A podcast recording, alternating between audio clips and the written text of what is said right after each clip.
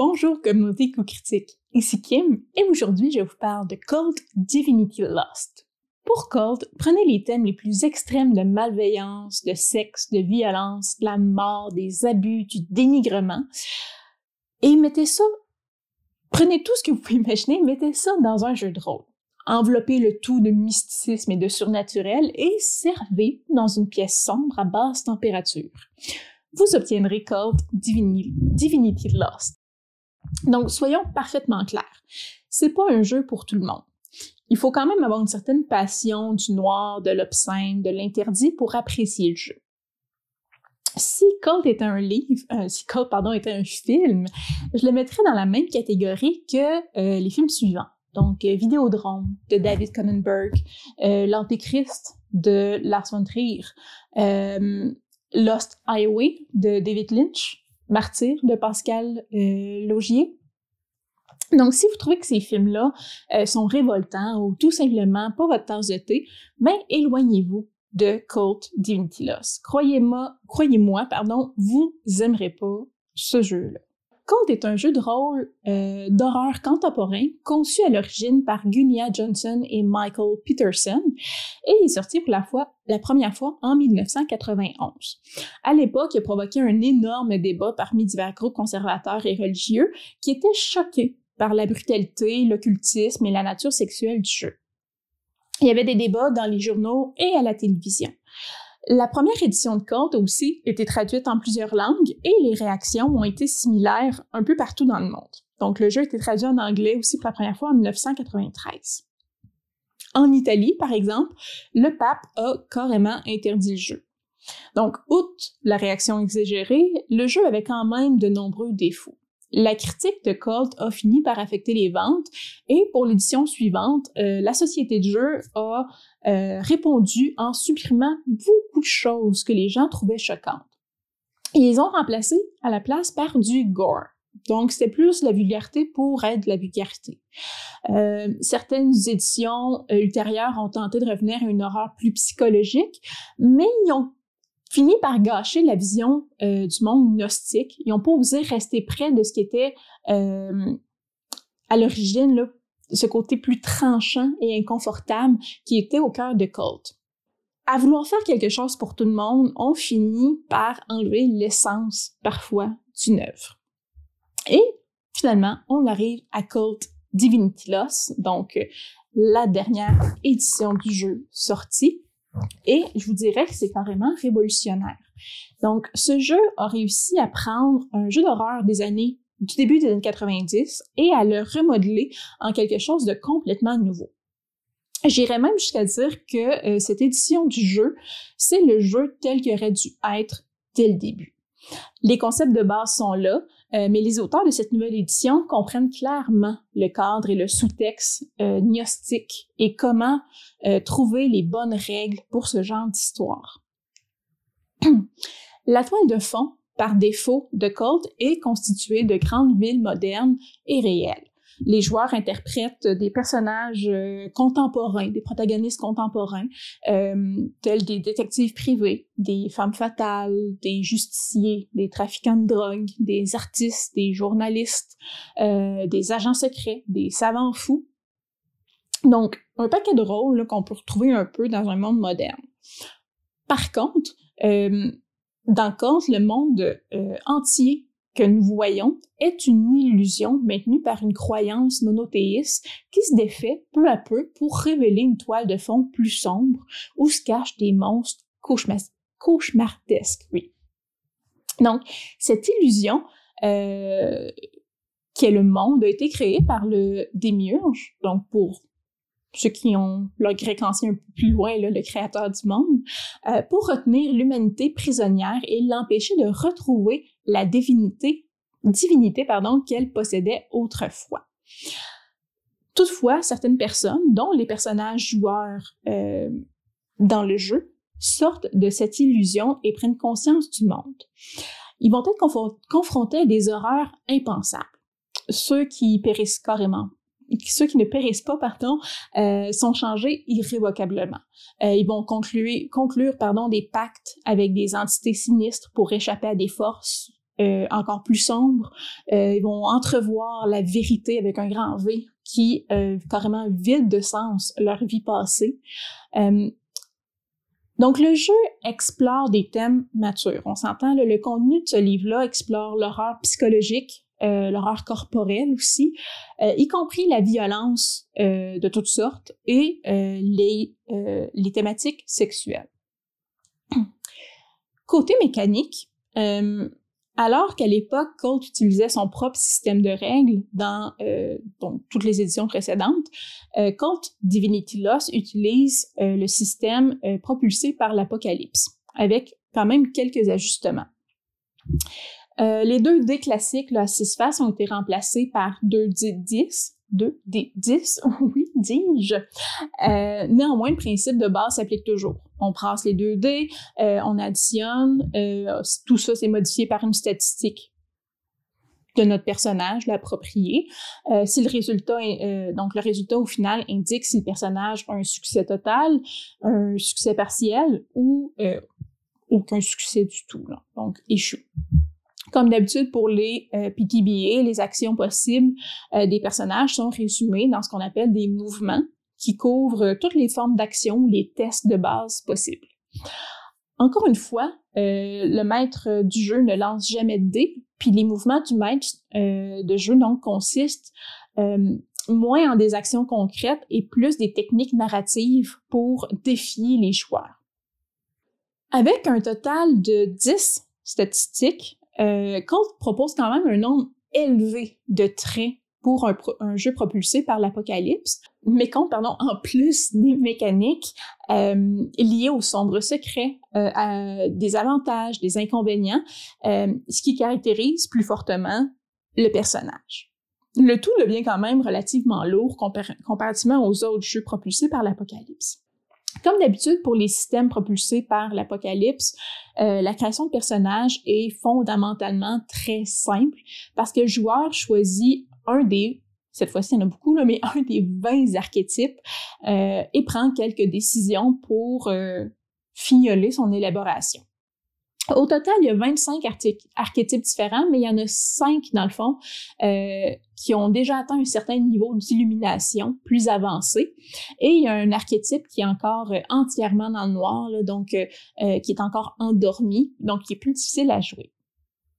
Chaque archétype apporte quelques choix, notamment dans les sombres secrets, et des avantages et des inconvénients et quelques euh, aussi euh, éléments descriptifs. Donc, les archétypes sur environ deux pages font le topo d'à peu près tout ça. Ensuite, la deuxième partie euh, de cette section, dans le fond du manuel, est réservée au maître du jeu. Donc, les traits et les mouvements du maître sont mieux expliqués. Et surtout, je vous dirais, c'est l'ambiance générale de Cult qui est introduite.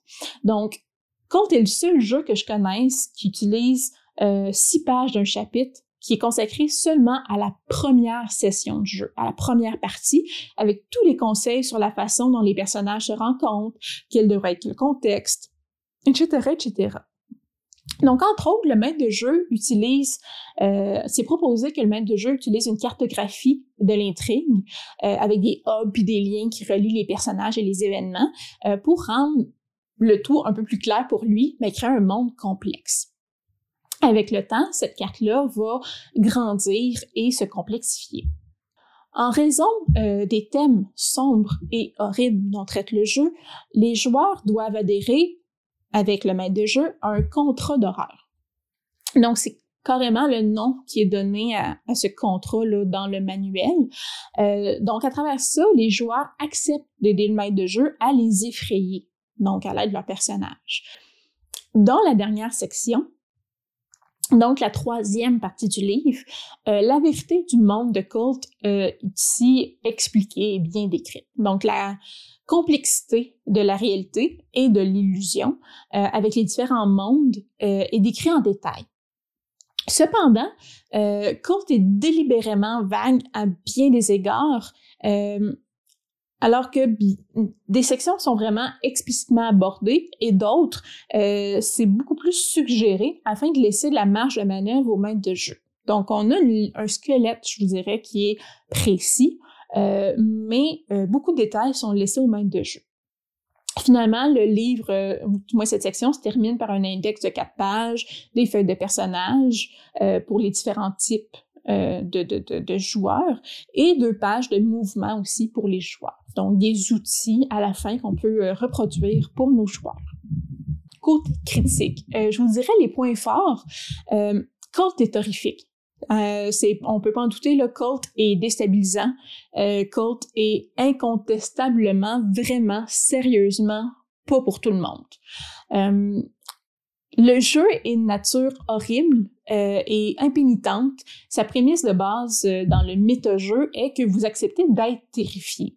On parle pas ici d'horreur familiale joyeuse et saine, là, on parle pas de frayeur euh, éditoriale bon marché ou quelque chose qui vous fait beau. Euh, ou par exemple Tale of the Crypt euh, avec une fin tordue qui provoque la gaieté là. Donc on n'est pas dans quelque chose avec un, un, un revirement de situation joyeux. On parle de se lever de la table en se sentant épuisé, de pas vouloir rester seul à la maison avec les lumières éteintes. On parle de paranoïa qui entoure un monde de complot. Donc, Code, c'est pas un jeu confortable à jouer, mais c'est exactement ça qu'il cherche à faire. Donc, la nature euh, de l'ouvrage est manifestement anti-religieuse, euh, mais il y a littéralement pas de fin à l'exploration de l'horreur qu'on peut faire avec ce jeu-là, tant au niveau conceptuel que pratique. Donc, vous voulez de la philosophie puis du surnaturel? Vous pouvez le faire dans Cult. Euh, vous voulez du gore puis du dégoûtant puis euh, toutes des choses inimaginables? C'est aussi dans Cult. Donc le jeu, il est toutefois pas horrifique sans être irresponsable. Au contraire, là, il est suffisamment réfléchi, intelligent pour éliminer les aspects blessants de cette exploration-là de l'horreur. Après que les joueurs euh, aient consenti au contrat de l'horreur, aient mentionné les thèmes euh, qui sont vraiment là euh, à ne pas explorer pour des raisons personnelles, euh, le maître de jeu est là pour faire peur. Et c'est ce que les joueurs acceptent aussi, d'aller explorer ces peurs-là. Donc, c'est euh, c'est pas un jeu qui est construit pour faire des one-shots nécessairement pour cette raison-là. C'est un jeu qui est destiné à être joué comme une campagne, mais euh, des campagnes courtes, je vous dirais. Courtes fonctionne mieux dans des arcs narratifs courts, euh, contenus d'une certaine manière. Donc, c'est s'adresse simplement mieux à la création d'histoires courtes et moyennes par, opposition pardon, à des campagnes extrêmement longues. Donc, en ce sens, euh, c'est très similaire, je vous dirais, à Call of Toulouse, même si on s'entend, à part le fait que ça traite d'horreur, les jeux, les, ces deux jeux-là ont absolument rien euh, à voir l'un avec l'autre, euh, mais c'est des jeux qui se font bien dans de courtes campagnes. Ensuite, le système propulsé par l'apocalypse se prête extrêmement bien au style de jeu. Euh, la substitution des compétences par des mouvements correspond bien au genre euh, de l'horreur. Il met l'emphase sur la narration plutôt que sur les jets de dés. Par contre, il y a des points faibles quand même dans le jeu. Euh, voyant à quel point donc il s'agit avant tout d'un jeu d'exploration de l'horreur, le jeu va pas plaire aux joueurs du type un peu plus euh, rule liar. En fait, une approche euh, vraiment à cheval sur les règles est susceptible de créer au contraire euh, un blocage par rapport à ce qu'on tente de réaliser. T'sais, on s'entend, pourtant les règles en elles-mêmes ne permettent pas d'éviter de telles situations puis des conflits d'interprétation. il y a de nombreuses options euh, qu'il s'agisse autant des avantages que des inconvénients, par exemple, qui sont formulés de manière plutôt générique, euh, ce qui laisse beaucoup de liberté, mais implique parfois beaucoup plus que désiré euh, selon l'interprétation. Donc, il peut y avoir aussi des conflits d'interprétation. Euh, D'autres règles manquent de cohérence interne, euh, viennent à se contredire même parfois. Donc, les joueurs et le maître de jeu, pour maintenir une ambiance désirée, vont devoir s'entendre sur le fait que la narrative prime sur les règles. Euh, donc, Cult Divinity Lost, euh, c'est pas un jeu que je recommanderais pour une première fois à un maître de jeu débutant. Euh, le livre donne beaucoup de conseils, beaucoup de soutien, mais il y a quand même beaucoup, beaucoup de règles pour un jeu propulsé par l'apocalypse. Euh, si c'est vraiment le jeu par lequel vous désirez commencer, par contre, euh, vous pourrez euh, bien entendu jouer un jeu ou un scénario déjà existant pour vous aider puis vous y habituer. En conclusion, je suppose que euh, à ce point-ci, vous avez compris, c'est assez évident que je suis en admiration devant Cult Divinity Lost. Euh, si vous aimez l'horreur qui euh, va bien au-delà du courant dominant de ce qu'est l'horreur habituellement, si vous voulez un jeu mature, stimulant intellectuellement, si vous êtes intéressé par le noctisme, donc tout ce qui est religieux dans les jeux de rôle, si vous aimez juste un beau livre avec une écriture qui est obsédante, euh, digne de l'imaginaire, par exemple de Clive Barker, de Joe Hill ou de Neil Gaiman, euh, alors Cult Divinity Lost, c'est fait pour vous. Donc voilà, euh, mon résumé et ma critique de Cult Destiny Lost. Euh, J'espère que le jeu vous intéresse, ou du moins que le jeu est plus clair pour vous dans ce qu'il peut accomplir.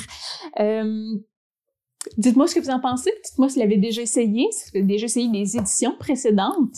Euh, ce que vous pensez du fait que c'est devenu un jeu propulsé par l'apocalypse? Ensuite, ben, Écrivez tout ça en commentaire. Comme d'habitude, j'aime vous lire, j'aime vous répondre surtout. Euh, faites un petit j'aime à la vidéo si vous l'avez apprécié. Abonnez-vous à notre page YouTube. Venez nous voir sur Facebook. Euh, si vous avez quelques piécettes d'or dans vos poches et vous voulez nous encourager à continuer à faire euh, ce qu'on fait sur la chaîne, donc des critiques de jeux et des, des actual plays. Donc, faites nous voir sur Patreon aussi. Donc, c'est toujours très, très, très, très, très, très apprécié. Et sur ce, je vous souhaite une belle fin de journée et on se revoit une prochaine fois. Bye!